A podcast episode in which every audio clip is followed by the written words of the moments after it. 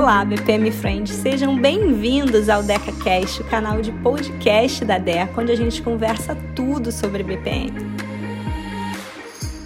Olá, BPM Friend. Um uso muito comum dos modelos de processos é o treinamento e onboarding de novos colaboradores. Os modelos de processos podem e devem ser usados tanto para ensinar os profissionais que já trabalham na empresa a forma como aquela empresa gostaria que as coisas fossem feitas, quanto para treinar os profissionais novos que estão chegando.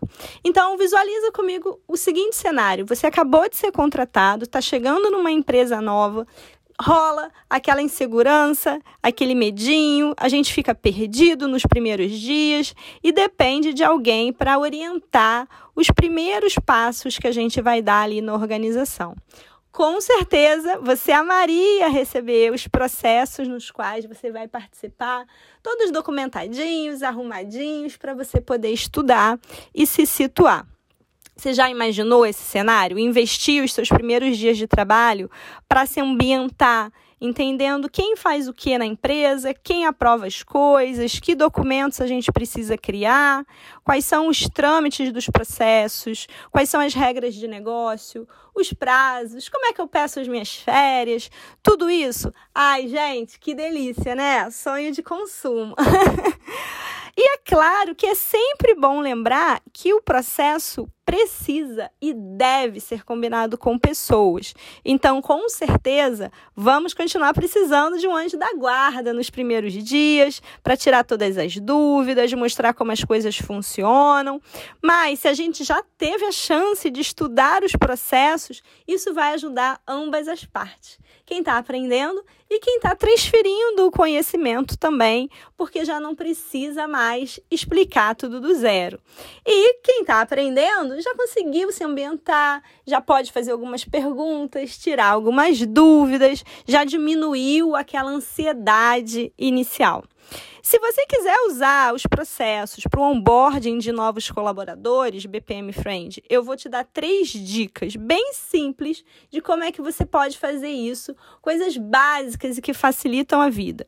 Primeiro, alinhar com o RH. A área de recursos humanos na empresa normalmente é quem conduz o processo de onboarding dos novos colaboradores e a gente precisa combinar para que os processos sejam incluídos mesmo no onboard. Tem que ser parte da rotina do welcome dos novos profissionais da empresa.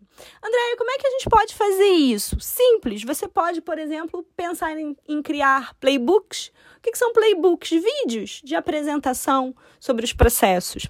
Então, o escritório de processos pode gravar um vídeo geral sobre o BPM da empresa, pode gravar um vídeo apresentando em linhas gerais a cadeia de valor da organização, por exemplo.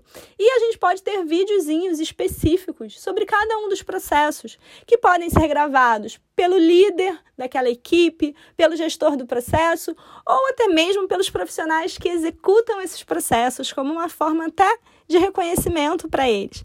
E esses videozinhos podem ser curtos, podem ser simples, podem ser divertidos e fáceis do profissional que está chegando aprender como é que ele vai executar aqueles processos dali para frente por fim, uma última dica aí para ajudar a aproximar as pessoas dos processos, a gente tem que lembrar sempre de detalhes, detalhes simples. Então, por exemplo, você pode combinar com a área de TI da empresa e colocar o link para o seu portal de processos já no desktop do computador das pessoas. Sabe quando você recebe o seu computador para trabalhar e já tem uma série de atalhos no seu desktop de softwares que a organização recomenda que você use e já estão ali facilmente acessíveis para você?